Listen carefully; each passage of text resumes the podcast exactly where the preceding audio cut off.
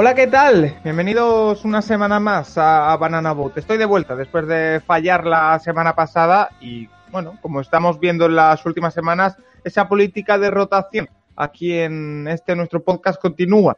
Ahora veremos si despejaremos la, incógnita de, quién me acompaña hoy en el, en el podcast, pero antes eh, hay que resumir un poco lo que está sucediendo esta semana en la mejor liga de baloncesto del mundo. Una liga, eh, una NBA que alcanza ya su cuarto aproximado de, temporada, con todos los equipos habiendo jugado unos 20 partidos, pero eh, que parece que da un paso atrás en el tiempo. Estamos en el primer cuarto de temporada de 2019, pero bien se podría decir que estamos en el primer cuarto de temporada de 2009, porque Carmelo Anthony ha vuelto y ha vuelto a buen nivel. Eh, muchos eran los incrédulos, eh, me incluyo yo el primero, que creían que el jugador eh, ahora mismo de los Blazers no iba a poder aportar nada al equipo del estado de Oregón, pero está siendo bastante importante la rotación de, los Portland Trail Blazers, aportando eh, tanto en puntos como en, rebotes, siendo quizá eh, más importante para el equipo y para la rotación de lo que se esperaba.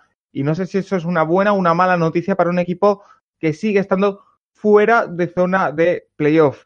Aparte es una semana bastante tranquila la que vamos a comentar eh, todo lo que ha sucedido. Ya despejo la incógnita con Santiago Arches, Santi Barroja Arcar en Twitter. ¿Qué tal? Hola Paco, pues eh, encantado de estar otra vez ahí contigo, eh, liberarme un poquito de, de Sergi, que también lo queremos hacer, o dejar descansar, que sabemos que se lo ha ganado. Ah, y nada, pues de, comentar, con ganas de comentar una semana más lo que ocurre en la liga y por supuesto de hablar de, un Carmelo Anthony que está, eh, como dices tú, pues callando muchas bocas. Porque quizás la noticia de, la semana, ¿no, Santi? el, jugador eh, que, parecía que estaba retirado, que estaba año fuera, llega, ficha por, por la el Blazers, un poco de comedia por parte del mundo una vez por la lo ficha, yo el primero, debo decirlo, y que está empezando a tener réditos. No sé si lo ves es sostenible en el tiempo, pero está ayudando bastante a, Portland. Sí, yo creo que las dudas que teníamos eh, la mayoría, o al menos tenía yo, era el, tema de la actitud, ¿no? Eh, sabemos que anotadores tan grandes eh, tan de este calibre como lo es Camero Anthony, igual que ha habido en otras ocasiones jugadores de este estilo asesinos en la pista, pues les cuesta mucho hacerse a un nuevo rol, ¿no? Yo creo que era eh, el miedo que tenían muchas franquicias, que por eso eh, tantas y tantas estaban, eh, entre comillas, pues pasando de él. Ah, y, pues el hecho de que tantas pasasen de él nos hacían a nosotros como espectadores pues también dudar cada vez más de, Carmelo, ¿no? A ver si había algo ahí un poquito más oscuro. Pero como dices, ha, vuelto, tuvo un primer partido pésimo, en el que, bueno, pues salieron memes a punta pala, francamente. Ah, y a partir de ahí, eh, tanto bueno, eh, con la calma del equipo como la suya propia, que realmente mostró mucha entereza después de ese eh, mal primer partido, ha reaccionado a las mil maravillas y como dices tú, pues siendo un jugador muy, muy importante para esta remontada que tienen que, que, llevar a cabo los Blazers, porque recordemos que cuando se hicieron con Carmelo estaban en una situación bastante piliaguda. Y lo que he comentado empezando el programa, Sati, ¿qué dice de este equipo que Carmelo Anthony sea tan importante? Bueno, creo que lo comentamos eh, un poquito en, eh, hace un par de episodios cuando hablamos de, de este eh, fichaje, podríamos decir, ah, que los Blazers iban muy cortos de talento ah, y creo que es algo que, que, todo el mundo tenía que asumir y, y que era obvio mirando cómo estaba confeccionada la plantilla. más allá, por supuesto, de Lillard y McConnell, eh, miras la. McCollum, perdón, McConnell, estoy pensando yo ahora en, en otras cosas, la verdad. Eh, de Lillard y, McCollum, perdón. Eh, luego te viene un Whiteside que ya sabemos que está un poco tocado de la azotea. y un Rodney Hood que ojalá fuera solo un poco. Sí, y un Rodney Hood que, que, bueno, si Rodney Hood es tu cuarta opción en el equipo, tienes un problema gordo. Y luego que, bueno, estaba Fernie Simons, que está siendo una de las sorpresas de la temporada, un jugador que estaba rindiendo bien para ellos, pero era un equipo que iba muy, muy corto. Y, sí que es cierto, ¿no? Que en aquel episodio eh, dijimos que, que, Portland, por supuesto, tenía un problema en ataque, pero su mayor problema era la defensa. y, y- y eso nunca había sido el, el- bueno, la prioridad de Carmelo, ¿no? Pero parece que, que todo lo que está consiguiendo aportar en ataque se sobrepone a eh, lo que no aporta en defensa, que, que, bueno, siempre ha sido un problema, pero parece que por ahora no lo está siendo. ¿Le va a durar la gasolina o no? Yo creo que sí. Eh, yo creo que, además, por, por el estilo de juego que, que está eh, desplegando, que llevamos años pidiéndole, ¿no? ¿Cuántos, cuántos años se ha pedido eh, a Carmelo? ¿Y cuántas temporadas llevamos pidiéndole que sea el Carmelo Anthony de, de Estados Unidos, de las Olimpiadas? Un jugador eh, más eficiente, más eficaz, un poquito. No, tan de rol, pero sí eh, con unas eh, con una misión eh, concreta dentro de la pista, ¿no? Que ya no sea el anotar tanto, sino el aportar más con pequeñas cosas. Creo que ahora lo está logrando, por supuesto su eficiencia, más allá de aquel primer fatídico partido, está eh, a un buen nivel, eh, porque al final eh, está promediando, eh, no sé exactamente cuánto, pero, pero por ejemplo tuvo aquel magnífico, partido con 9 de 11, ha tenido un par de partidos con un 50% de tiros de campo. Bueno, está logrando eh, pues eh, aportar con, con pocos Carmelo- tiros, con Carmelo está, está promediando 17,7 puntos, 6 Eso es. rebotes, 2,2 asistencias. y de, de porcentaje de tiros, ¿cómo va?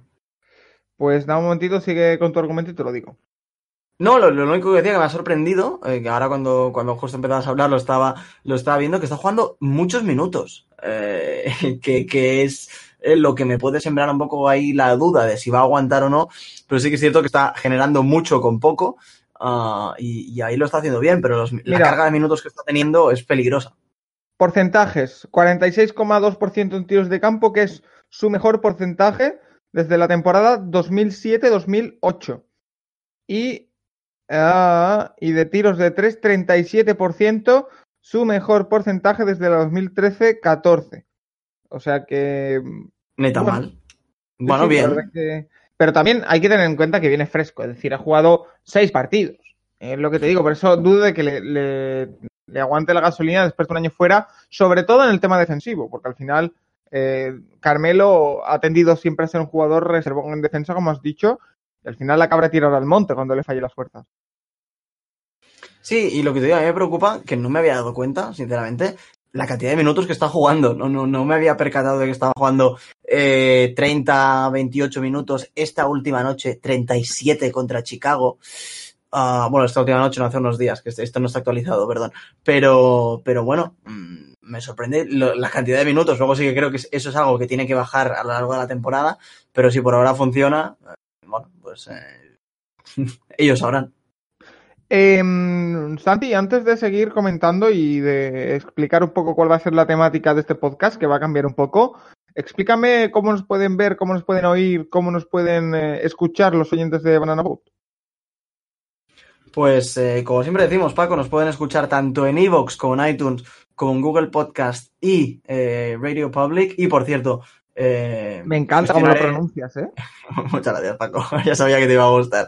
Y vamos a gestionar estos próximos días que nos puedan escuchar también por Spotify, que es algo que, que no habíamos hecho hasta ahora y que realmente ya toca. Ah, y nada, pues mira, esta, con esta noticia te, te dejo que vuelvas a hablar. ¿Tú tienes el Spotify Premium, Santi? Eh, por supuesto. ¿Lo tienes tú solo o en plan familiar? Eh, lo tengo yo solo, para mí. Todo Yo no, compartir no, nunca he ido conmigo. Lo único, Ah, compartir. Eres un poco Carmelo Anthony, se puede decir. Bastante Carmelo Anthony, pero mira, te voy a explicar una anécdota. Voy muy rápido, que, que el- Sí, sí, creo sí. que era gracia a los oyentes, además. Estaba un día tranquilo en la cama por la noche. Aquello que me despierto por la madrugada y veo que mi Spotify está en marcha. Y poniendo heavy metal, que es algo que yo no, Ah, no, Ahora te contaré porque a mí me ha pasado algo parecido. Continúa. no suelo escuchar. Y, y claro, pues me di cuenta, obviamente, de que había alguien metido en mi cuenta. Ah, primero, obviamente, un poco asustado, acongojado de- con la situación, y busqué a ver si cambiaba la contraseña, se echaba al que estaba dentro, ¿no? Vi que sí, entonces ya me tranquilicé y me dediqué eh, a un poco intentar joderles la fiesta a los metaleros.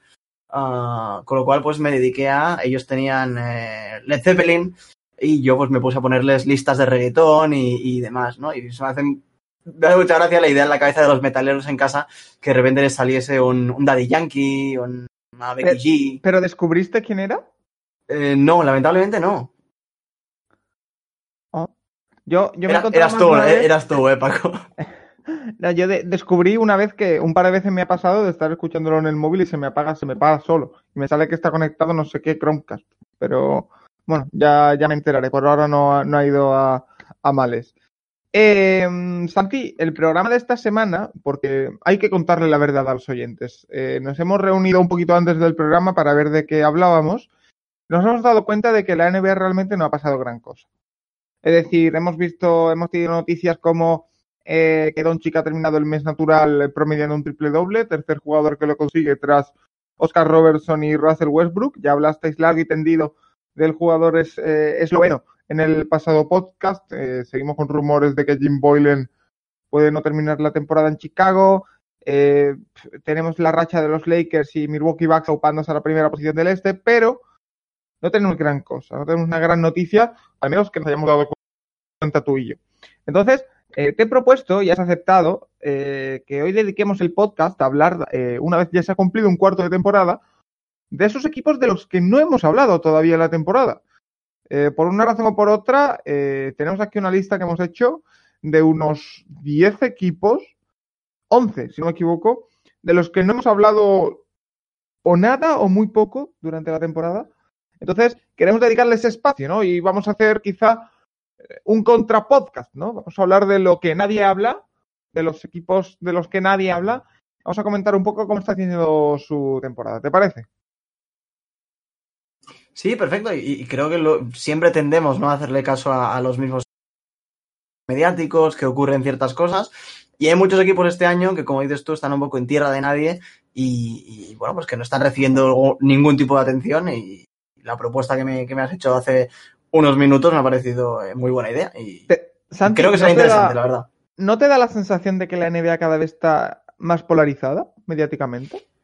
Sí, eh, eso te iba a decir justamente. Creo que que no sé si, si un poco a raíz de las temporadas de tanking, eh, que, que las, bueno, pues las que ha sido muy obvio los equipos que competían por algo, los que eh, ya en diciembre, enero pasaban de, de, luchar por nada, y eso creo que ha hecho ya pues que los medios eh, hayan tomado esa, eh, estrategia de equipos mm, de los que no hablan toda la temporada, ¿no? De pasar de, ciertos equipos. Por supuesto, también los nombres clásicos que explotan, eh, los Lebrones que siempre van a estar ahí, Lucas este año, eh, hay nombres concretos que siempre van a estar, pero creo que un poco esta, esta polarización, sobre todo mediática, puede venir un poco por ahí, ¿no? Por, por esas temporadas de, de, tanking en las que, bueno, había equipos que realmente a partir de diciembre no hacía falta ni comentar lo que hacían, porque lo que hacían era un poco vergonzoso. Bueno, igual que lo está haciendo este año. ¿eh? Este año también hay algún que otro equipo bastante, bastante vergonzante. Pero sí, me parece interesante ese debate y por eso hoy vamos a darle ese hueco a los equipos que, que no, no reciben tanta atención. Empezamos, si te parece, en conferencia este, ya que hablar de Indiana Pacers, un equipo que sigue teniendo la baja de Oladipo, como contamos en la previa, que tiene un Domantas Sabonis a un nivel espectacular, eh, un, equipo que empezó mal y que ya está en puesto de playoff, que es su hábitat natural. Eh, ¿Algo que comentar sobre los Pacers? Eh, pues alguna cosita, como decías tú, que ha estado a un nivel totalmente excelso, además ha, disfrutado de partidos sin Miles Turner al lado y sabemos que bueno que esa dupla es muy buena, pero cuesta un poco que combinen, eh, ¿no? Y, haber podido disfrutar de Sabonis solo y haberlo visto eh, más liberado, eh, creo que lo comentamos tú y yo en un episodio, pero no, no, comentamos tampoco demasiado, que si tuviéramos que elegir, ambos nos quedaríamos con Sabonis, ah, y, creo que, estos partidos... Me reafirmo si lo dije. Sí, sí, sí, no, totalmente. y creo que estos partidos, como digo, pues no han hecho más que confirmarlo. más allá de eso, la gran temporada que está haciendo, por supuesto, Malcolm Brogdon, que era un agente libre un poco de segunda fila, pero del, para mí de los de segunda fila, eh, si no el más suculento, uno de los más suculentos. Uh, y lo está demostrando en, en Indiana, ¿no? Además. Eh... Santi, dime. ¿Qué se le estará pasando por la cabeza a Malcolm Brogdon ahora mismo, viendo cómo está Milwaukee y cómo está Indiana? Bueno, eh, es complicado mm, descifrarlo, ¿no? Creo que la, la situación de Milwaukee eh, es difícil de gestionar porque, bueno, por supuesto llevamos poca temporada y hay muchas incógnitas en Milwaukee. Si se la vuelven a, entre comillas, pegar en playoffs, que sabemos que, que ahí Milwaukee sufre mucho más, eh, pueden pasar cosas con Anteto, que es año de, de renovar el año que viene. Eh, no lo sé, sí que es cierto que aseguraron a Middleton, pero que, que esa marcha de Brogdon a, a, Anteto le puede influir y no sé hasta qué punto, ¿no? Pero sí que es cierto que, por supuesto, ha ido a un equipo de, de nivel más bajo, aunque, eh, por supuesto, aún sin eh, haber recuperado, como decías tú, a, a, Oladipo, ¿no? Veremos qué pasa cuando vuelva Oladipo, eh, con un Brogdon más como segunda espada, pero, pero un jugador muy eficiente y que se pueden compenetrar ambos muy bien. Uh, y, bueno, imagínate si se está compenetrando ahora las días con Jeremy Lamb, pues eh, ponle al lado a Oladipo en vez de a Lamb y, veremos lo que hacen, ¿no? Pero realmente un equipo muy interesante y, que, creo que le puede hacer muy bien esta temporada a, a la que voló Oladipo. Pero, eh, Santi, ¿no en peligro estos Indiana Pacers de convertirse en los Atlanta Hawks de hace 10 años? Me explico. Esos Atlanta Hawks de Joe Johnson, de Josh Smith, de Jeff Teague, que eh, estaban siempre en playoff, que además daban un muy buen nivel siempre en temporada regular, pero que no le ganaban a nadie en playoff, porque les faltaba realmente una estrella de la liga. Y estos Indiana Pacers, por mucho que tengan a Sabonis, por mucho que tengan a Oladipo, a Brogdon le falta una estrella diferencial. Bueno, eh, creo que eso es obvio, pero, pero es que ¿cuántos equipos eh, del este pueden luchar por la corona del este? Creo que todos tenemos eh, más o menos claro eh, que entre Milwaukee, eh, Filadelfia se acaban de encajar las cosas, que parece que estos últimos días están un poco mejor, uh, y Boston, eh, que, con Kemba pues están muchísimo mejor que con Kyrie, no, hace falta que entremos en ello. Uh, son los tres candidatos a la corona del este. Luego viene ese segundo nivel con eh, los Torontos, los eh, Miamis y los eh, Indiana, ¿no? Entonces, estar en esa segunda, eh, ese segundo escalón y, y, luchar por, por algo más eh, interesante, no lo sé, pero sí que es cierto que les falta otro nombre y, y, y, habría que pensar si quisieran dar un paso adelante en un traspaso tal vez alrededor de Miles Turner, pero ahora mismo lo veo bastante complicado. Ay, qué bien les vendría Paul George. Eh, ¿Y a quién no? Santi, siguiente equipo, eh, Chicago Bulls, lo hemos dicho, Jim Boylan, que para mí podría ser fácilmente ahora mismo el peor entrenador de la NBA a día de hoy. Eh, un equipo que tiene un núcleo muy joven, pero que vuelve a estar en, una dinámica perdedora que mmm, tantos años con dinámica perdedora para ese grupo de jóvenes eh, acaba siendo muy negativo y tiene que empezar a ver purgas ya. Año complicado, como dices tú, y además un año en el que, bueno, había dudas, pero dudas positivas alrededor de este eh, proyecto, más, más que dudas incógnitas, ¿no? Incluso un poquito de incertidumbre a ver si lo podían eh, pues hacer bien realmente esta temporada. Eh, sé que tú eh, cada año los pones en playoffs, ahora, ahora te preguntaré a ti porque también... Porque nombre, nombre por nombre, Santi, tienen buenos jugadores, es decir, la Vine tiene sus pros y sus contras, como comenté la temporada pasada, pero es un jugador de calidad de, la, de, de esta liga. Mark Cannon va lo que va, aunque se esté estancando un poquito este año. Wendell Carter Jr., eh, ese frontcourt, la verdad que es bastante interesante. Después, eh, por supuesto, el paso adelante de Satoransky, Otto Porter, buenos jugadores. A ver, buenos. Eh, te pueden parecer buenos porque están demostrando cosas en un equipo de segunda o tercera línea o, cuarta línea, como han sido estas últimas temporadas, como es Chicago. Creo que son nombres difíciles de valorar eh, su nivel real. ¿No? Sato lo está haciendo bien, pero a ver, Sato porque está en, en, Chicago ahora mismo. Otto Porter sí que me parece un jugador interesante, pero atrás, en ataque no, no, no aporta demasiado. Eh, Kobe White ahora mismo es el tercer máximo anotador del equipo, que es un jugador que a mí me parece muy interesante. Kobe White me encantaba eh, cuando me puse a, a, ver un poquito cositas del draft, pero bueno, es un jugador que está metiendo un 37% en tiros de campo. El segundo máximo anotador de Chicago, que esto, no, no, sabía realmente que estaba tan mal, es Mark Cannon con un 35% en tiros de campo. Y, sé que es un, proyecto, entre comillas, personal que tienes ahí. A ver si puedes descifrarme un poquito más qué ocurre con ellos, más allá de Boylen. Por supuesto, es un problema serio. Pero, pero ¿qué crees que, que pasa en Chicago? A ver, es una mezcla de todo. Es decir, es un proyecto joven que todos sabemos que los proyectos jóvenes, si no avanzan, eh, van muy mal porque no saben afrontar las derrotas. Es decir, una temporada con derrotas la pueden afrontar. Un paro 3 ya empieza a ser muy complicado porque la mentalidad no, no es la que debería ser. Entonces eh, empieza a ir todo en esa dinámica. Se meten en una espiral difícil y en Chicago parece que están metidos en, en una. Eh, después, el entrenador parece que no tiene muy controlado el vestuario, si te soy sincero. Eh, no es cuestión de ser duro, sino de saber de conocer a tus jugadores y controlarlo. Parece que Jim Boylan tiene de todo menos mano izquierda. Entonces, tampoco parece que, vaya en una situación muy positiva. Eh, pero de poco va a servir este año quedar otra vez abajo para los Bulls y, volver a draftear arriba un jugador bueno para unir a este grupo de, jóvenes. Yo creo que hace falta un, un reseteo. Llámalo traspaso de Zach Lavine, eh, que por ejemplo, si me ocurre a unos Golden State Warriors le podría interesar para salir del banquillo, por ejemplo. Eh, llámalo mm, cambiar de, general manager, que también toca eh, con Paxton haciendo cosas eh, incomprensibles desde hace algún tiempo. Eh, no sé, hay que mirarse al ombligo en, Chicago y empezar a tomar decisiones porque ya no estamos en un proceso de reconstrucción normal en el que dos, tres temporadas pierdes partidos, pero ves cómo progresas. No. Ya empiezas a ver retroceso y, por ejemplo, el, es el mejor ejemplo. En teoría era un jugador que iba a crecer muchísimo, un nuevo Novitsky, y, se está quedando por el camino necesita que alguien le dé un empujón y no lo está teniendo. Lo primero que gestionarías eh, sería ese eh, overbooking de, bases que hay sacarte a uno de encima, que realmente sería lo que toca, ¿no? Ese, esa tripleta que hay con, con Kobe White, eh, Dani y, Sato. O, por dónde empezarías? Pues probablemente, probablemente empezar, empezaría por, el, por los despachos. Porque si al final se hacen los, movimientos los mismos que lo han hecho estos últimos tiempos, vas a tener los mismos resultados.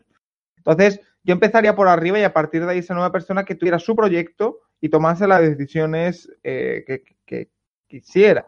Es decir, hay que comparar, por ejemplo, el caso de Brooklyn con el caso de Chicago. Brooklyn tiene muchos jugadores jóvenes también, pero han ido avanzando y, bueno, eh, están ahora en puesto de playoff sufriendo con el tema Kyrie, pero bueno, les viene Durant, por ejemplo. Entonces, eh, yo creo y personalmente me, aquí me atrevo a decir que el grupo de jóvenes, de cuatro o cinco jóvenes que tiene eh, Brooklyn, no es mejor que el grupo de jóvenes que tiene Chicago, por ejemplo. Entonces, ahí se ve la, gran comparación y, el agravio comparativo del proyecto de los Bulls, que tienen jugadores de mucha calidad, aunque tú no creas tanto, yo sí lo creo, y, no lo está aprovechando. Sí, es que, creo que es una situación muy complicada. Te digo, yo, no creo que sean jugadores con los de Brooklyn, me parece un poco eh, fuerte ahora mismo, porque Brooklyn, no sé si, bueno, Dinwiddie ya no entrarían los jóvenes, porque son jugadores que han progresado ya, pero comparar a este grupo eh, con lo que eran Dinwiddie y, y, Levert hace un par de años, eh, bueno, no sé yo hasta qué punto pero, pero bueno, sí, está claro que hay que hacer movimientos y, el tema de la gerencia es algo que se llega, se lleva, perdón, arrastrando muchos años. O sea que, que bueno, que primero que me dicen por ahí, como dices tú, y, bueno, y sí, y, lo que se arrastrará también, sí. Siguiente equipo, Santi, Cleveland Cavaliers. Eh, primera pregunta porque no tengo ni idea. ¿Quién entrena Cleveland Cavaliers? O sea, esta, este es el grado de desconocimiento que tenemos. ¿eh? eh Bailey, hombre, que, que, venía de universidad. ¿De Michigan era Bailey? ¿Sí, no? Vale. Don. Eh, era, era, evidentemente, era, evidentemente una broma. Eh, ah, bueno. ¿Dónde, qué, qué, qué, qué, pasa con estos Cavaliers? Yo no les he visto ni un highlight en toda la temporada. Si, si me dijeran que se han retirado de la competición y que no están jugando, me lo creería. Bueno, es que es un equipo que, no levanta pasiones, francamente. Es, es, muy complicado de gestionar. Sabemos eh, lo que era Cleveland antes de LeBron, lo que fue Cleveland con LeBron y lo que fue Cleveland post LeBron. O lo que está siendo, perdón, Cleveland post LeBron. Eh, bueno, una franquicia que siempre ha sido pequeña, que, que, tenemos la imagen de los años con LeBron, pero que esa no es la imagen real de lo de este equipo, ¿no? Eh, sí que es cierto que, bueno, eh, estamos viendo a un Kevin Love relativamente más sano que en otras temporadas. Eh, sí, se ha perdido tres partidos, pero bueno, con, ningún problema serio. Eh, la pequeña evolución de Colin Sexton, pero bueno, tirándose hasta las zapatillas. Uh, un Jordan Clarkson, eh, la jefa de las animadoras, aportando desde el banquillo, pero que es otro exterior que sigue siendo un agujero en defensa. Eh, y luego un Darius Garland, que como rookie no lo está haciendo mal, pero que, que bueno, que, que, parece otro Colin Sexton, ¿no? Otro jugador pues, poco eficiente. de, Darius Garland, el día del draft, Santi subió en, la, en el, su stock una pero de verdad increíble lo que subió Darius Yo al ver que fue a. Cleveland se me complicó un poco. Pero sí que es cierto, yo creo que en otro equipo lo podría hacer bien, pero es que en Cleveland eh, esta posición, o sea, tienen tres veces al mismo jugador. Porque Colin Sexton, eh, el propio Jordan Clarkson y Darius Garland son el mismo jugador. Un jugador disruptivo en ataque, pero poco eficiente y que es un agujero atrás. Y, sumar a, otro jugador de este estilo cuando ya tienes dos eh, en un equipo que justamente eh, tiene problemas en la defensa exterior, ya no solo por ellos, sino en general, porque van muy cortos. Pero bueno, otro exterior, Brandon Knight. Es que, ¿qué va a hacer Brandon Knight? Es un drama. Brandon Knight, además, con un contrato. Es un drama. Yo no he visto un ladrón semejante en mi vida, ¿eh? Madre de Dios, está cobrando creo que unos 15 millones o 13 millones. O, 15 y medio, 15 y medio. Madre, amor hermoso. Sí, sí, sí. ¿Cómo solucionamos esto de Cleveland, Santi? Porque está eh, destinado a, estar en la cola del, este una temporada más, sin duda. Eh, muy complicado. Eh, es cierto que Tristan Thompson esta temporada ha dejado algún partido bueno, y hay varios equipos que, necesitan un pivot. Se ha hablado de, los Celtics, por ejemplo. Eh, se puede hablar de. Um, a ver, otro equipo que necesita un pivot, que ahora no se me está ocurriendo. Uh, no, Indiana no, justamente no. Brooklyn, porque, porque no está funcionando de todo. O sea, pero bueno, traspasar a Tristan Thompson, sí propones que Brooklyn se deshaga de Andre Jordan para traer a Tristan Thompson. Ajá. No, bueno, no, a ver, a ver, a ver. Estoy pensando en equipos que, pueden necesitar un pivot de nivel y, no, no quiero decir que vayan a entrar los dos. Eh, Lakers, ¿por qué no? Eh, una reunión con, LeBron en Lakers. Ah, Clippers no, Clippers yo creo que están bien. Un pivot puro, pero que sí les puede hacer falta, ¿eh? Sobre todo para eh, pensando en defender a Anthony Davis. Sí, pero, pero Davis también es un jugador juega a veces de 5, él prefiere jugar de 4 y, bueno, no creo que Clippers necesiten tanto un pivot puro como lo necesitan los Lakers justamente para permitir a Davis que juegue de 4, ¿no? Pero, pero bueno, sí, sí, podría, podría encajarme, ¿no? No me acaba de gustar, pero podría encajarme. Pero bueno, en definitiva, la única opción que les veo es eh, hacer algo con Tristan Thompson, eh, porque es el ¿Y con Kevin Love? Eh, sí, ahora voy, ahora voy. Eh, con Tristan Thompson, que es el único jugador que aún tiene un valor eh, y que está demostrando cosas esa temporada. Y el caso de Kevin Love es más complicado, 28 millones al año. En un contrato que ahora te voy a mirar cuánto dura, porque no recuerdo. le, quedan mínimo tres y creo que cuatro años. Este y tres más, este y tres más. o sea que. Y si vienen dos años de 31, 31 millones y uno de 29. Eh, es muy difícil mover a Kevin Love. Eh, si lo puedes hacer, bienvenido sea, pero, pero creo que es muy complicado. Lo El tema de Tristan Thompson. Santi, lo que era Kevin Love en los Timberwolves, ¿eh? Lo que era. ¿eh? Y, en lo que se ha convertido. Y tal vez es un jugador salvable, no lo sabemos, pero lo que tiene alrededor también es cierto que, en Timberwolves tampoco tenía demasiado en aquella época, pero, pero es una situación muy complicada también a él. Lo de Tristan Thompson te lo decía además también, que, que, se me ha pasado, porque está, se acaba el contrato este año, acaba el contrato este año, igual que eh, Jordan Clarkson y, por suerte, Brandon Knight para ellos.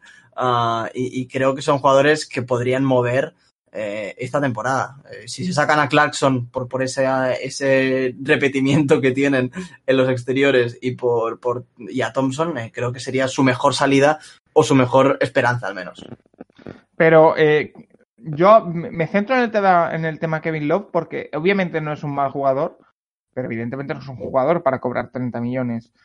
En Minnesota sí que es cierto que dices que en Cleveland estaba muy mal rodeado, pero en Minnesota Timberwolves yo recuerdo el año que llega Ricky Rubio a la NBA, el año del lockout, que casi meten a Minnesota en, en playoff, lo tenían en posición de playoff hasta la lesión de, Ricky, de rodilla. Eh, ese equipo estaba rodeado de Derrick Williams, que ya hemos visto lo que es Derrick Williams, Anthony Randolph, Lurik Nauer, Darko Milicic, eh, Anthony Tolliver. Eh, no sé yo si era peor esos Timberwolves estos Cavaliers, ¿eh? Y ahí era dominante y llevó al equipo él solo a, posiciones de playoff. Se ha convertido en un jugador diferente y, yo creo que ha, pasado su momento. A partir de ahí, le, le, esperan ganar 100 millones en los próximos tres años, perdiendo 60 partidos al año más en Cleveland y a partir de ahí intentar buscar un anillo eh, por el mínimo salarial. Yo creo que es el, reto de, Kevin Love. Eh, pero me parece muy triste para el jugador que, era. Eh, Cleveland Cavaliers, mm, este año, además es que, Santi, no lo hacen ni bien. Es decir, porque no han conseguido tener un número uno del draft todavía. Creo que el año pasado no fueron los peores equipos, el peor equipo de la NBA, el anterior tampoco. O sea, son muy malos, pero muy malos, y aún así no consiguen ser el peor. No tan, ni tanquean bien.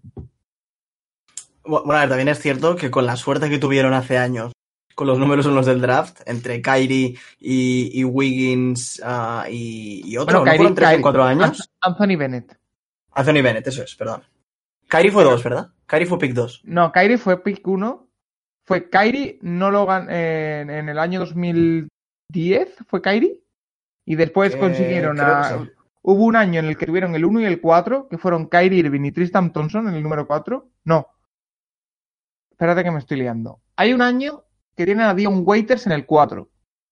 Otro año que tienen a Tristan Thompson y a Kyrie Irving.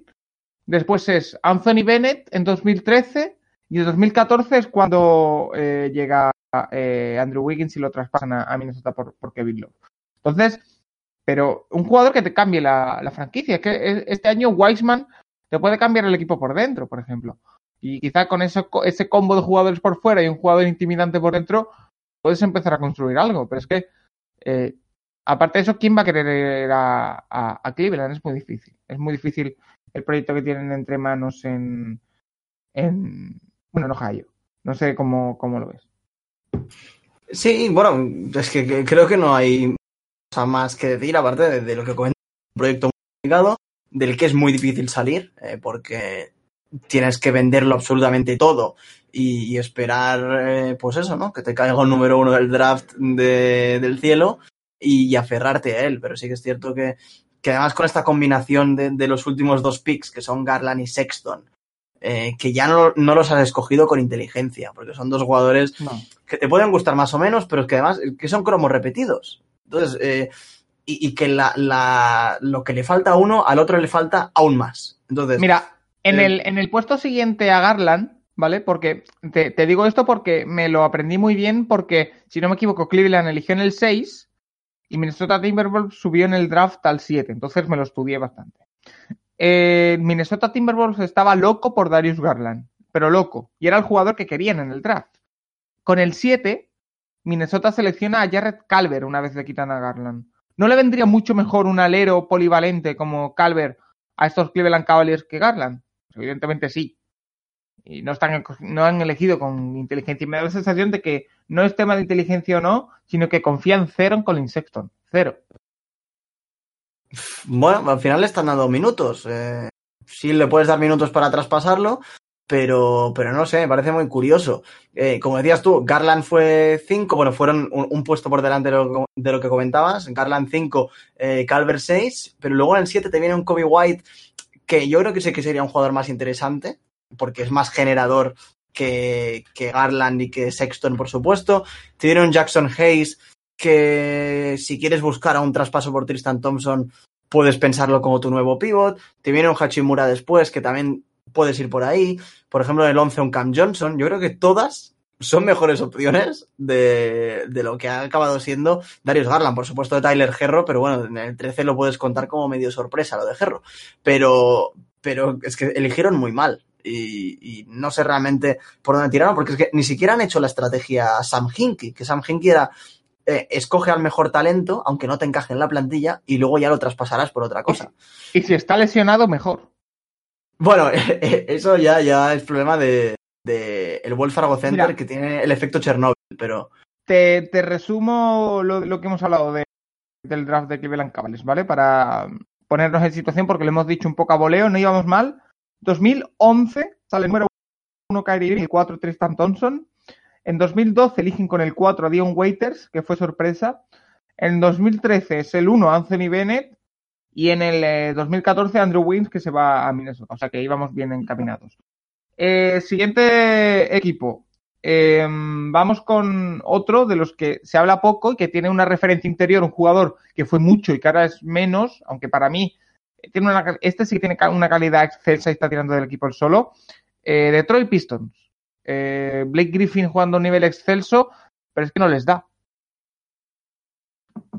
No, no, eh, no les da. Lo vimos la temporada pasada ya a la que se lesionó, perdón, Blake Griffin en ese final de temporada. Lo mal que lo pasaron ya siquiera para entrar en playoffs. Y luego lo que tuvo que esforzarse Blake Griffin para jugar dos tristes partidos en playoff, uh, que creo que fue eh, bueno, una apuesta que tenían que hacer, porque al final era su única opción, pero era muy complicado. Y estamos viendo por eso a otro Blake Griffin, de nuevo a un Blake Griffin que está teniendo que tirar del carro con uno de los peores porcentajes de tiros de campo. Te voy a mirar si es el peor, pero uh, sí, el peor porcentaje de tiros de campo de su carrera, teniendo una carga uh, y, y, no tanto la carga, sino que, que, lo están dejando en situaciones muy malas, entonces eh, se tiene que buscar unos tiros que nunca han sido eh, de su agrado y nunca han sido de su repertorio, con lo cual está sufriendo mucho ahí. Tienes a un Drummond que tiene sus carencias como siempre, y, y luego es que el tercer jugador que está notando más el equipo es Luke Kennard, que, que me parece un jugador interesante, pero sobre todo atrás. Y si en ataque estás siendo tu, tu tercera arma, eh, tienes un problema. Derrick Rose eh, esperaban más de lo normal. Pero qué jugador de Rick Rose, ¿eh? ¿Cómo, sí, ha, ¿Cómo, se ha reinventado, eh? Sí, pero yo creo que esperaban demasiado de él. Yo creo que estaba claro que no te iba a ser. Es, es evidente, Santi, y, y, deberían tenerlo claro en, en, Detroit, pero estoy de acuerdo contigo, aunque no lo tenían, que Derrick Rose ya no te hace ganar partidos, muchísimos partidos. Te hace ganar partidos, pero no te va a cambiar la franquicia. No es, una, no es un Paul George que llega a tu franquicia y te gana. Eh, ganas 30 partidos más. Es evidente que no. Y, y, en Detroit tienen el mismo problema que tenían en Indiana, que intentaron eh, solucionar trayendo a Blake Griffin, pero que eh, no han conseguido. Y es que tienen que reiniciar, resetear también. Eh, hay muchos equipos en la NBA que, que, tienen que resetear y tienen que volver a, intentarlo. Y te, quiero aquí lanzar una. ¿Quién, crees que va a ser el, el, el, insensito, el insensible, el insensato? He mezclado las dos palabras al inicio, que le va a dar los treinta y tantos mi, eh, millones a Andre Drummond este verano. Estoy convencido de que alguno le va a dar ese dinero a Andre Drummond y va a ser el mayor error de, la, de esa franquicia. Sí, es que Drummond tengo, tengo muchos problemas con él porque creo que es un jugador muy interesante, pero... Interesante. Pero por, bueno, no, no sé, es que al final miras y, y, te produce en pista, pero te produce como en momentos muy estúpidos. Y, y además, aparte de que es un jugador Aparte sí, eso iba a decir justamente, es un jugador de otra época. Que si hubiera jugado en los 90, eh, tal vez hubiese sido un jugador codiciado por muchos, pero a día de hoy no encaja. Uh, y seguro que hay algún insensato, como dices, que apostará por él. Eh, no me sorprendería tampoco que Cleveland, si Tristan Thompson a él, porque bueno, viendo Madre cómo está Cleveland que, también. Que, que, les, que les desciendan a la D-League, ¿eh? De verdad, ¿eh? eh, pero, pero bueno, tal vez Detroit para traer alguna cosa interesante. No lo sé, pero sí que es cierto lo que te comentaba, ¿no? Que, que eh, esperaban mucho de Derrick Rose. Yo, yo creo que mmm, vieron ese partido de los 50 puntos en Minnesota y creían que Derrick Rose iba a ser eso todo el año. Sí que es cierto que el año pasado hizo buenos partidos, pero no pero te va De verdad que no está jugando nada tú. mal, ¿eh? No, para mí, pero. Para mí, para mí es candidato a mejor sexto hombre del año, ¿eh? Uh, bueno, mmm, te lo puedo llegar a comprar, pero es que el equipo está tan tan mal que, que, es que no sé. Pero sí, sí, está jugando bien, pero es que ves a fans de, de Detroit en Twitter y, y, algunos esperaban que Derrick Rose fuese aquí en Salvador. No, y... no, no, para nada, para nada. No, no, yo te digo lo, lo que he leído, ¿eh? que yo por supuesto... Y, y, sorprende leer estas cosas porque dices, sorprendente mmm, y, muy positivo, pero tienes que ser sensato y, saber que Derrick Rose pues, va a venir a ser un jugador de rol, que va a ser un sexto hombre muy interesante, pero que no te va a venir aquí a levantar la franquicia. Y, y hasta que no se marche Drummond y tengan ese agujero y puedan hacer algo, no lo sé. También es verdad que Detroit no es la franquicia más apetecible del mundo de cara a agencia libre. Mm, tendrán que moverse de alguna manera u otra. Eh, la pieza más interesante que tienen, lo vuelvo a repetir, es Luke Kennard eh, que en un contender sería muy positivo y con 23 años, pero es el muy resto... joven todavía. Sí, sí, y, pero, y, pero, me parece un jugador ya bastante hecho y con potencial, sobre todo defensivo, y que para algún contender podría hacer cosas y, y podría ser una pieza es, interesante. una, es una buena noticia para Detroit para reconstruir. Está claro que hay que reconstruir en torno a Kenar y en torno a, a Griffin, lo que le quede a Griffin. Entonces, eh, hay que intentar eh, tirar por ahí. No va a ser fácil, porque además Detroit es lo que hablamos de Cleveland. Otra ciudad que no le apetece casi nadie ir, eh, que tienes que tirar del draft a que te salga un, un jugador que te cambie la franquicia, pero si no lo, lo tienen muy difícil. Eh, otro equipo. Mira, eh, lo que hay que hacer sí. con, con la plantilla entera de los Pistons es llevarlo a la tienda de empeños de Detroit y que, que te, que- que te den lo que sea por ellos y te libras de estos jugadores y vuelves a empezar. Porque creo que ninguna franquicia te va a dar tanto como, en la casa de empeños. Oye, pues eh, no está nada mal visto. Eh, Santi, eh, Washington Wizards, eh, va- vamos a partir de la base de que este equipo no va a hacer nada hasta que John Wall acabe su contrato, su tóxico contrato. ¿Quién nos iba a decir que ese contrato de John Wall iba a ser tóxico? Sabíamos que era muy alto, pero es que eh, John Wall estaba a la altura de, bueno, era un base del Star y se ha convertido, a ver cómo vuelve de su lesión, pero me huelo que en un juguete roto. Mientras tanto, Washington vaga ahí mm, por el este, que tampoco es uno de los peores equipos, pero tampoco le da para entrar en playoff y progresar. Entonces suelen tener el 7, 8, 9, 10 del draft. Escogen este año Hachimura, Brandon, Brandon Bill con rumores de, de salida y el equipo que no carbura. No, no carburan y creo que, no tendremos tampoco demasiadas cosas que decir porque es que tampoco las hay. Bill está produciendo, sabíamos que lo iba a hacer, su mejor marca en, puntos por partido de, su carrera, como, sabíamos que iba a pasar. Eh, Hachimura, a mí es que no me dice demasiado este jugador, lo siento. Sé que su primer año tiene potencial, 12 puntos por partido. Bueno, eh, veremos lo que acaba ocurriendo por él. Eh, con Sí, él, pero perdón. en, en el equipo en el que está debería ser un pelín más, ¿no? Tal vez sí, pero bueno. Por lo que nos vendieron, vaya. Sí, por lo que nos vendieron, sí, pero también cuando salió esa elección en el draft, mm, había los dos extremos, ¿no? La gente que decía se han vuelto locos, Hachimura era un pick eh, 15-20 y, y otros súper ilusionados. Entonces, yo llegaba a esta temporada con, con totalmente mi mirada abierta para, para ver a Hachimura, a ver qué me, eh, bueno, qué me ofrecía. eh, y, y bueno, no, no tenía demasiado con lo que comparar, la verdad. Sí que es cierto que, como dices, en un equipo tan malo podría estar eh, dando más, pero bueno, tal vez la situación tampoco, tampoco ayuda demasiado. Lo único a destacar de este equipo, eh, un Thomas Bryan que a mí me gusta mucho, que, que creo que en otro equipo podría ser un pivot muy válido. Lo que pasa es que, bueno, está donde está el que pobre hombre. dicho de la, de la necesidad de pivots, ¿eh? Sí, bueno, es, que- es que, pero es que mira, tres equipos que hemos hablado tienen pivots buenos que podrían salir. ¿Y te Eh, parece, Santi? Thompson- Dime. ¿Te parece curiosidad que tres de los equipos que hemos hablado que, bueno, aparte de que se habla poco, están mal, eh, tengan buenos pivots y que los buenos no tengan buenos pivots? ¿Te parece curiosidad? No, a ver, que creo que es obvio, ¿no? La, la... lleva años estando. Eh, sobre todo. eh, y, y el caso más flagrante de los tres que hemos comentado es el de, de, de Andre Drummond, perdón, porque al fin y al cabo es el que supuestamente antes de la llegada de Griffin era la estrella del equipo. Y en esta época, pues tener a un pivot como la estrella del equipo eh, es algo tan osado como erróneo, sinceramente. Eh, los otros dos casos, eh, Tristan Thompson, bueno, en su momento se le pagó porque yo creo que se lo mereció en aquellas finales contra ¿Tú crees? Golden State. Bueno, se le sobrepagó, pero es que el trabajo que hizo fue, yo creo que fue un premio anillo y mira, había que hacerlo y ya Vale, está. te lo. Cle- Cleveland lo tenía que mantener y ya está. Y el caso de Thomas Bryan, eh, creo que es el pivot más Le- móvil le- de los tres. Le, le vino, le vino muy bien lo que, lo que hizo su hermano, ¿no? En los Lakers. Bueno, Sí, sí, no, realmente la... si fuera por familia podría ser mejor, por lo menos. No, Es pero sí que creo que es, es, es, es un es el pivot más, bueno, por supuesto que tiene 22 años, ¿no? Pero con más potencial de los tres que hemos comentado y, y- y creo que en otro equipo podría generar bastante. Ya mira, un jugador que, que, que me motivaba bastante en la, en la agencia libre eh, y que, que bueno, que, que creo que puede hacer cositas, pero sí que es cierto que, que Lo- otro buen pivot joven, pues es complicado. ¿Lo podemos comparar a Clint Capela? ¿O se te va muy arriba?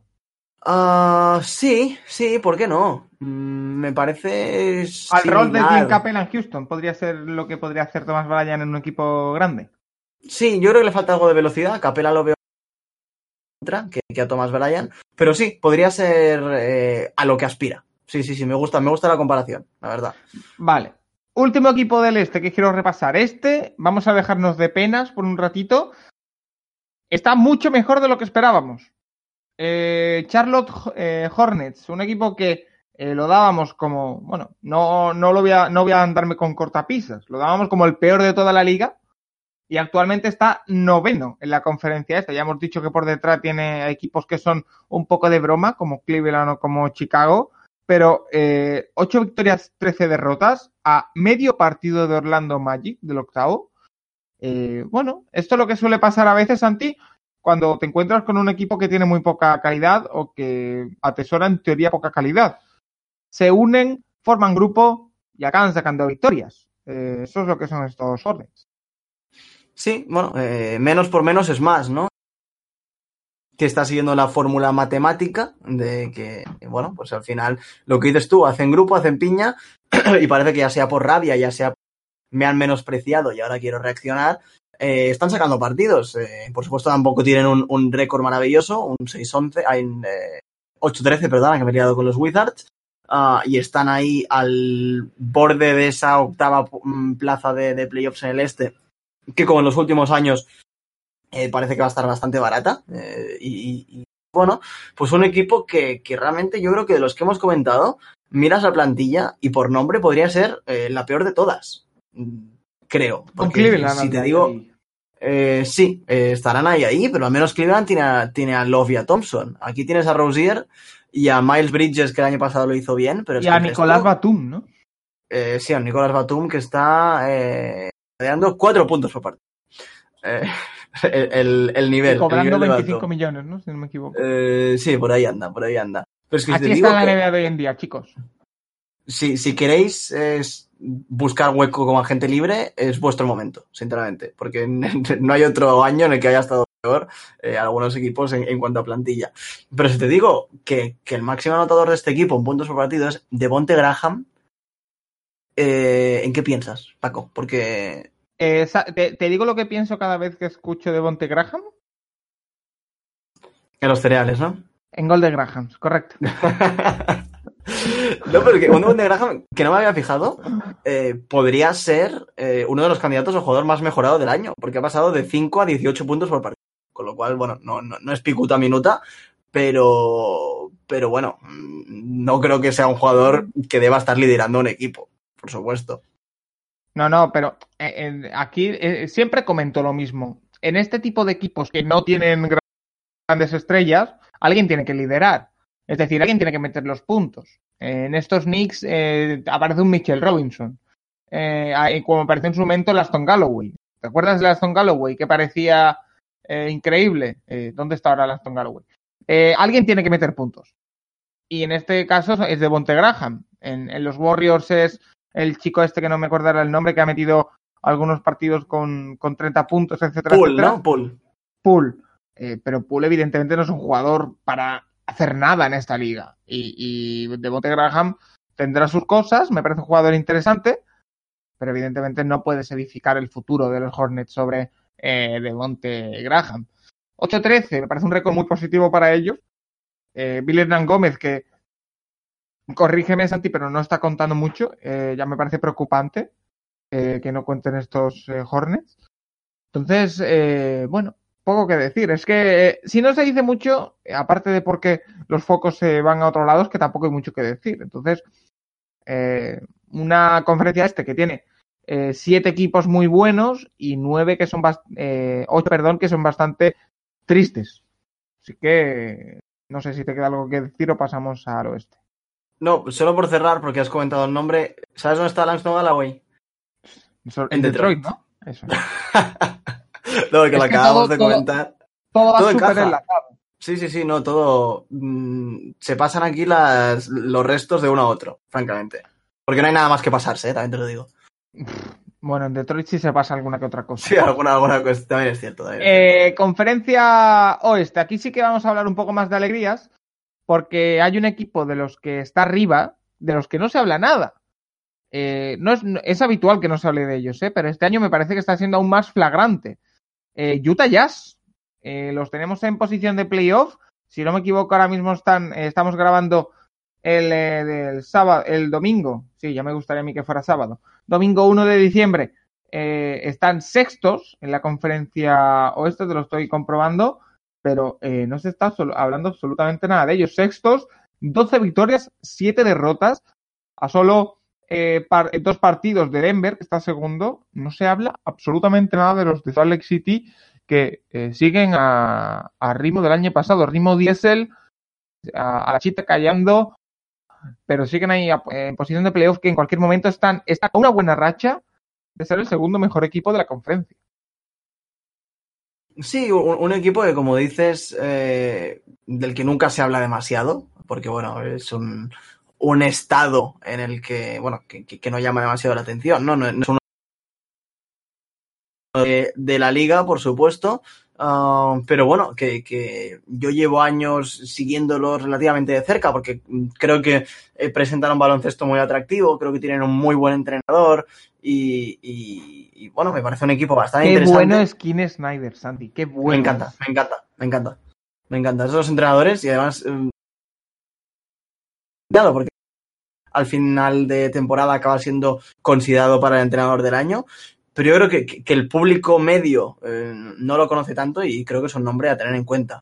Y que me, encanta lo que propone. Eh, y, bueno,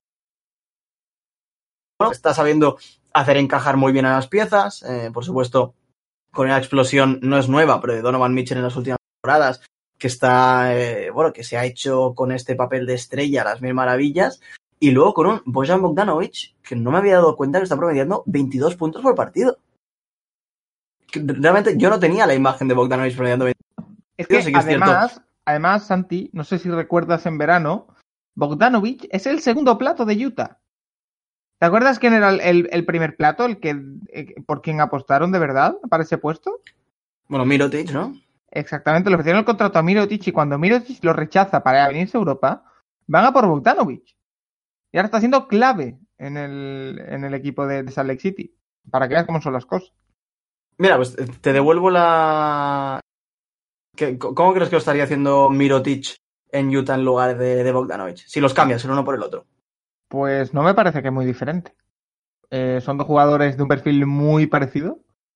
Y, y, no sé cómo hubiera sido. Depende de muchos factores. Por ejemplo, la adaptación al, al entorno, eh, cómo te llevas con tus compañeros, etcétera, etcétera. Sabemos que Mirotic eh, tiene algún problemita de ese tipo de adaptación, pero yo creo que en, en plenas facultades, eh, quizá un pelín menos, porque parece que Bogdanovic es un jugador que se adapta mejor, sobre todo físicamente, a lo que le pide Utah y lo que le pide la, NBA. Eh, Mirotic le cuesta un poquito, sobre todo a la hora de ponerle a jugar de, de tres pero no iría muy distinto, ¿eh? Si te digo que estaría rondando también los 20 puntos por partido, eh, no iría lejos, ¿eh?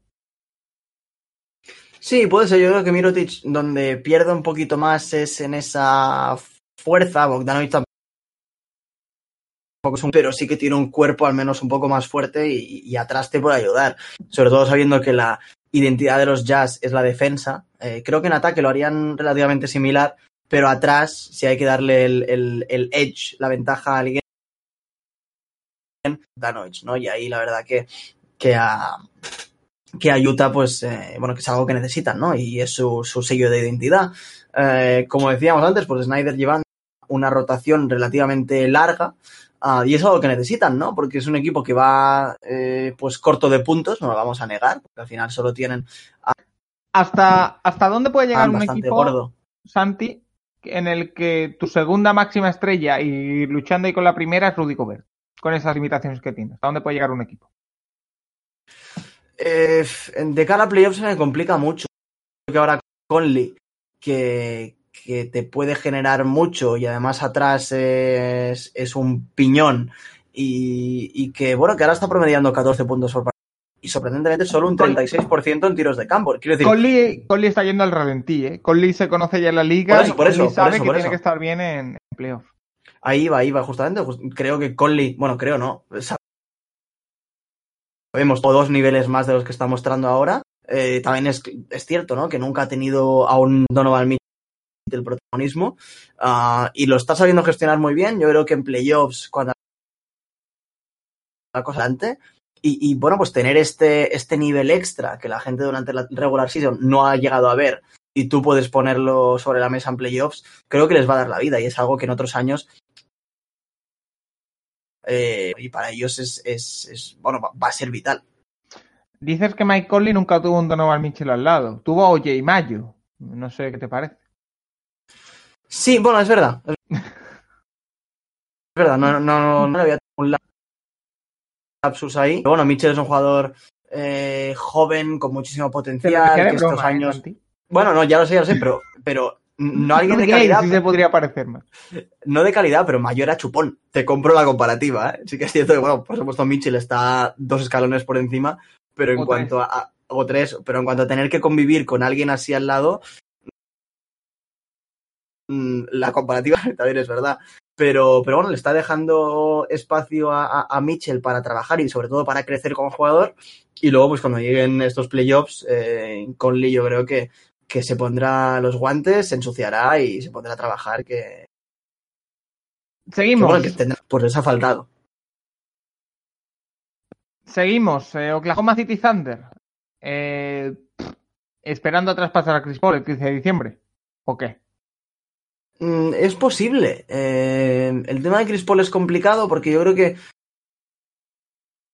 todos esperaban menos de él. Eh, no en cuanto a estadísticas, porque su año estadístico no está siendo una maravilla. Creo que está en sus peores números de asistencias eh, de su carrera, si no me equivoco. Y, bueno, creo que es normal también por, por cómo está confeccionada la plantilla de Oklahoma. Pero creo que sí, sí que está haciendo, perdón, ¿no? Que es algo que a mí me despertaba bastantes dudas, sobre todo sabiendo el carácter de Chris Paul, uh, pero creo que lo está haciendo muy bien, con, sobre todo con Shai al lado, por supuesto con Dennis Roder, que es un jugador también complicado, bastante chupón y, que hay que saberlo gestionar. Un Dennis Roder que igual que decías antes, eh, Rose, yo creo que es uno de los candidatos tanto en Detroit como en Oklahoma, el tema del balance de victorias y derrotas va a pesar, pero bueno, lo está haciendo muy bien. Uh, y pocas cosas más, la verdad. Yo creo que, que sí, si quieren si quieren realmente hacer algo esta temporada, bueno, esta temporada ya es tarde, ¿no? Pero de cara al futuro, el tema de Chris Paul habrá que gestionarlo. Y también de un Danilo Galinari que está jugando muy bien uh, y que si hay algún momento para traspasarlo es ahora porque se le acaba el contrato. O sea, hay que, que traspasarlo antes de que se rompa. Sí, y, y, porque la que se rompa ya es tu última oportunidad, porque va a acabar el contrato en junio y, y, bueno, liberas esos 22 millones, pero aunque los liberes, eh, sigues estando por encima de, del máximo, o, al menos al... Tampoco te soluciona nada. Eh, siguiente equipo. Este, de este me apetece especialmente hablar porque, pese a su récord, es uno de los equipos que más me molan de esta temporada. Memphis Grizzlies. ¿Cómo me gusta ya Morán, Santi? ¿Cómo me gusta ya Morant? Como nos gusta a todos. Y, creo que sí que se está magnificando un poco el tema de, de Jamorant porque eh, está siendo el único rookie realmente destacado esta temporada. Hombre, eh, Kendrick Nunn, ¿no? está... eh, sí, bueno, el caso de Kendrick Nunn, pero Nunn está a otro nivel. O sea, sí que es cierto que ha sido más sorpresa y por eso se está hablando tanto de él, pero creo que, que Jamorant está a un nivel superlativo y sobre todo en comparación a Nan, pero hablaba del hecho de que, por supuesto, eh, Zion Williamson esté lesionado y no haya debutado aún, ¿no? Eh, esa, ese duelo que estaría tan bonito, yo creo, por ese premio al rookie del año, pues eh, nos hemos quedado sin él. Uh, y, y Jamorant, eh, yo creo que estaba claro, ¿no? Que eran los dos jugadores más interesantes en el draft y que el tercero ya estaba uno o dos escalones por debajo. Entonces, eh, ya está jugando a las mil maravillas, con unos, dicho mal y pronto, pero con unos huevos impresionantes, cerrando partidos, defendiendo eh, aquel tapón que le hizo a Kyrie en los últimos instantes de partido eh, y, y, generando a las mil maravillas. Eh, y, y, por supuesto, un Jamorant que tiene muchísimo futuro y que junto a Jaren Jackson, pues eh, hacen que se vuelva a, o al menos ver eh, un poquito la salida del sol, los primeros rayos de sol por la mañana en, en Memphis, ¿no? Que realmente ya, ya les tocaba también. Y un saludo desde aquí afectuoso, sacando el tema de Memphis Grizzlies, un saludo afectuoso a Tyus Jones, que se marchó de los Timberwolves a Memphis para jugar minutos importantes y está jugando menos minutos que en, Minnesota, ¿eh? Un saludo. Eh, ¿Por dónde va el futuro de estos Grizzlies? Parece que han encontrado jugador franquicia, Yamorán. Parece que tienen un bloque de jugadores interesantes, porque Balanchunas me parece un pivot más que decente, eh, pero el récord es el que es, 5-13. Van a volver a estar abajo, van a volver a seleccionar, pero al contrario de, por ejemplo, Cleveland, aquí sí que parece que hay un proyecto y que hay una idea. Sí, totalmente, totalmente de acuerdo. Creo que como les queda los contratos y, la situación salarial de cara al año que viene. Y, y, bueno, hay que tener en cuenta ¿no? que Solomon Hill, que no es uno de, los, de sus jugadores más importantes tampoco, eh, acaba contrato, liberan 13 millones por él. Eh, Jay Crowder acaba, liberan 8 millones con él. Josh Jackson y liberan eh, otros 7 millones con él. Uh, y eso sumado a lo de Iguodala, que, que, ahí está otra de las claves que ahora, ahora comentaré, el año que viene se quedan con 57 millones comprometidos, un espacio salarial abierto muy, muy grande y más que interesante, sobre todo sabiendo el, el, proyecto que comentábamos, uh, y muchas opciones de futuro. Eh, el tema de Iguodala, eh, yo creo que tienen que asumir que hay que traspasarlo. Eh, y bueno, cuanto más avance la temporada, sí que es cierto que habrá algún contender que, que, al que se le pongan los dientes largos y vaya a ofrecer alguna locura por Iguodala. Uh, y, y, bueno, pues realmente tienen que centrarse en sacar picks por él uh, y, y, y, pues tirar por ahí, ¿no? Proyecto alrededor de, como decimos, Jamorant, eh, Jaren Jackson Jr. y, un Balanchunas que lo está haciendo bastante bien con ellos. Y picks y, bueno, pues intentar convencer a alguien con esos eh, más de 50 millones que van a, o 50 millones que van a tener abiertos este próximo verano, ¿no? Pero, pero esta es su baza y, y realmente si hay un momento para convencer a alguien, ahora, porque el proyecto está ahí y, y, es bastante interesante. Santi, si tú fueras una superestrella este verano y te ofrecieran un contrato máximo en New Orleans o en Memphis, ¿a dónde irías? Ah, yo a Memphis de cabeza, de cabeza, ¿eh? eh a mí el proyecto de New Orleans eh, no me acaba de gustar. Eh, Zion Williamson, para mí no, me sabe mal, pero me, me, despierta muchas dudas en cuanto a cómo será su carrera. Eh, no quiero enterrar al chaval porque tampoco ha hecho nada malo, pero me despierta muchas dudas. El resto bueno, ha habido, plantilla... ha habido, unas fotos esta semana que, bueno, era un poco luchador de sumo. Sí, ¿eh? estaba ahí al límite y, y, justamente cuando sabemos que lo que tiene que pasar es lo de Zion, pero es una situación más que difícil. Eh, luego comentaremos, si, si, creo que lo teníamos apuntado para hablar de, de los Pelicans, pero a mí ya ves que Brandon dale, ya, dale ya, habla ya de los Pelicans. Bueno, pues eh, empalmamos con los Pelicans. Eh, Brandon Ingram está haciendo una muy buena temporada, que a mí Brandon Ingram es un jugador que no me ha gustado nunca, pero ha reaccionado. Pero bueno, es que es lo que, lo que pasa con estos jugadores, ¿no? Que está haciendo números, pues en un equipo que está, eh, ¿cómo están los Pelicans? 6-13. Vale. Eh, Brandon Ingram no es un jugador para liderar a un equipo, ni mucho menos. Y yo como segunda espada mmm, tampoco te lo acabo de comprar. El resto de jugadores, y me sorprende bastante porque a mí, del grupo joven de Lakers, el que más me gustaba o el que creo que tenía más futuro, era, o que me despertaba más curiosidad, por lo menos, era un Lonzo Ball, que este año está bastante, bastante estancado. Si Lonzo Ball, que era tu base del futuro, no funciona, Brandon Ingram hace números ahora, pero veremos qué pasa en otras temporadas. Uh, Josh Hart, pues eh, es Josh Hart, quiero decir, no, tampoco hay mucho más que hablar y tienes a un Reddick que está haciendo los mejores números de su carrera prácticamente, con un, que lo he visto antes, un 46% en triples, que es una verdadera locura, y aún así está 6-13, eh, pues creo que la elección está bastante clara de cara a irse hacia Memphis, ¿no? No sé, no sé a dónde dirías tú, pero yo lo tengo bastante claro. Yo también estoy contigo. Eh, me iría a, Memphis. ¿Cómo enlazas con, con el tema de, de, Pelicans? ¿Algo más que, que comentar? Has hecho un análisis, un análisis rápido para mí hay un, una clave. Se le acaba ya el crédito a Alvin Tree. No puede ser, vale que tienes la baja de Zion Williamson, pero otra temporada más en la que los Pelicans decepcionan. 6-13. Yo todavía no he visto una buena temporada, una, o una temporada cumpliendo expectativas de los Pelicans de Alvin Gentry. Sí, pues como dices tú, se le acaba el crédito. Yo creo que que, es difícil esta temporada porque, bueno, es muy fácil excusarse, ¿no? En la baja de, de, Zion, que parece que no, pero de, de ya me sabrá, de, de, Favors, que, que, lleva bastantes partidos eh, lesionado y, bueno, para ellos es un jugador importante, por supuesto. Uh, pero es que es una plantilla muy mal confeccionada, que, que, tiene los mismos agujeros que tenía hace cuatro años y que no ha avanzado para nada. Eh, porque sí, han traído piezas interesantes, pero Brandon Ingram, es lo que digo, está haciendo números ahora. Que te empieza a jugar Zion eh, u otra estrella, da igual, llámalo X, yo creo que Brandon Ingram volverá a bajar. Eh, Reddick, bueno, en Reddick al final que lo firmaron por tres años, si no me equivoco, eh, tiene 35, eh, que lo ha dicho muchas veces. No, es un jugador que, que creo que tiene, está en una forma física espectacular para su edad, que ha entendido muy bien en la dirección en la que iba la liga y que lo ha dicho muchas veces. Ahora mismo ser triplista en la NBA es mucho más difícil de lo que era hace 10 años. Dice, ahora, hace 10 años me quedaba en la esquina y me llegaba el balón y tiraba, y ahora que correr y gambetear y, y, estar dando vueltas alrededor de pantallas toda la jugada.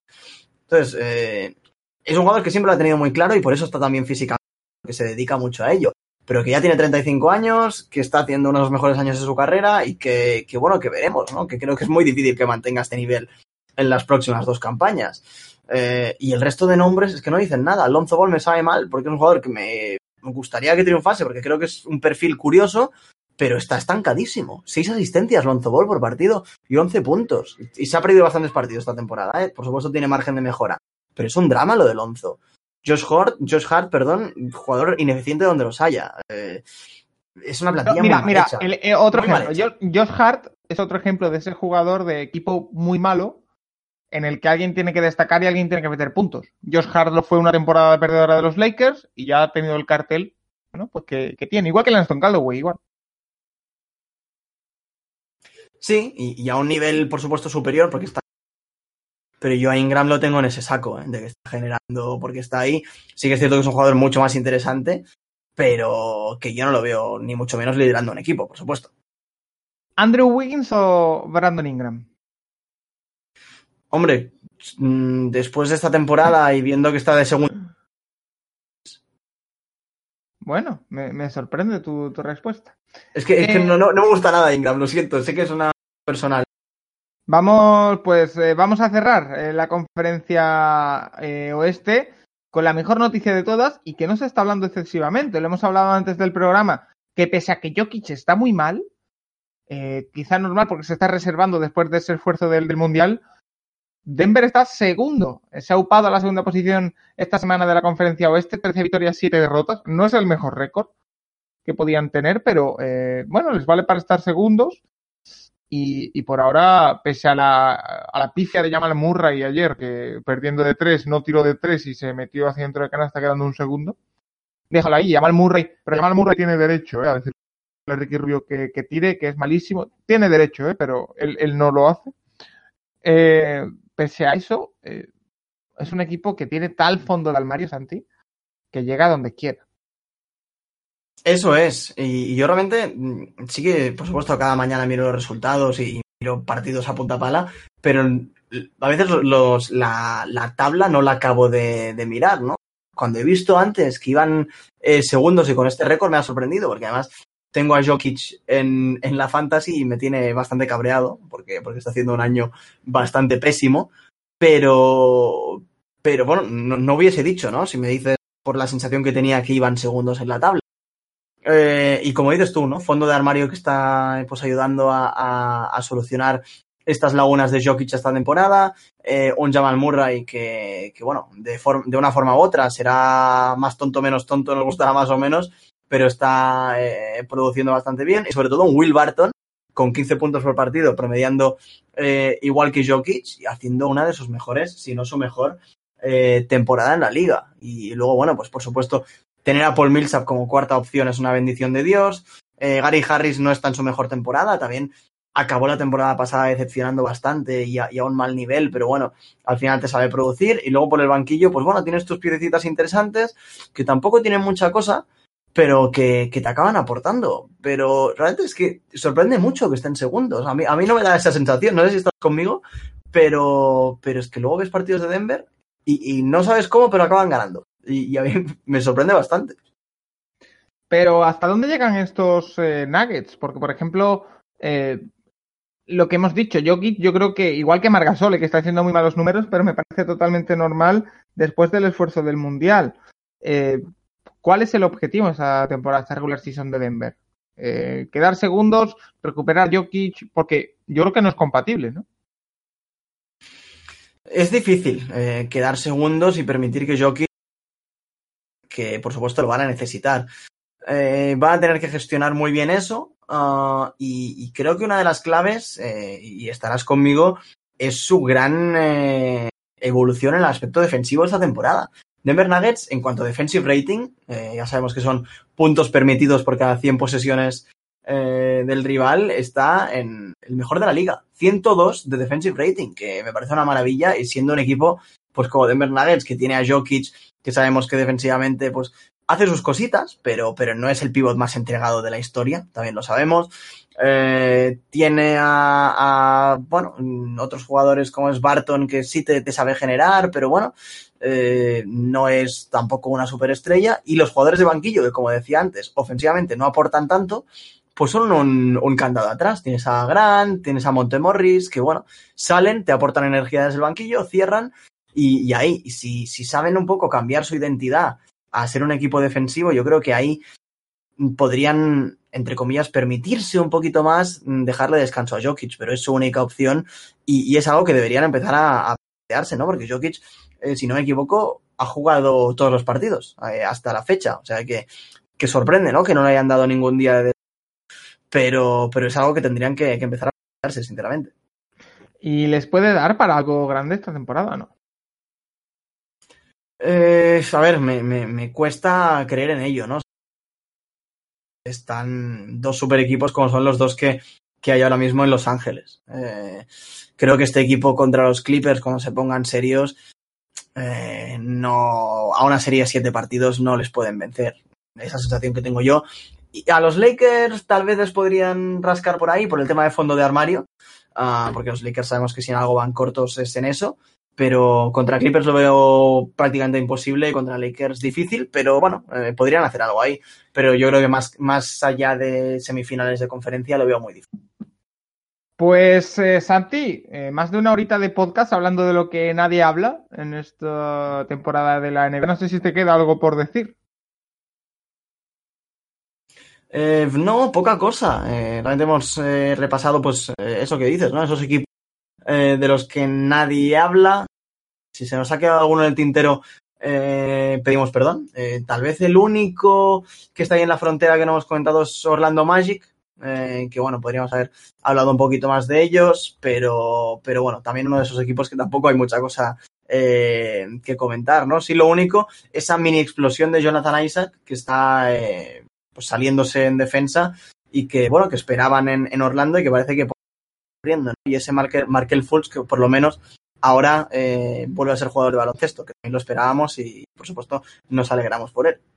Seguro que sí. Santi, pues eh, no hago más que emplazarte a la semana que viene. Espero y deseo que la semana que viene, eh, habiendo un puente de por medio y, habiendo un poquito más de tiempo, podamos juntarnos los, los tres, que a Sergio lo tienen un poco explotado en, el, su nuevo trabajo, en su nuevo desempeño. Así que nada, te emplazo como siempre a la semana que viene y nada, como siempre, un auténtico placer tenerte aquí en, en este nuestro podcast, en, en Banana Boat. Hasta la semana que viene. Adiós.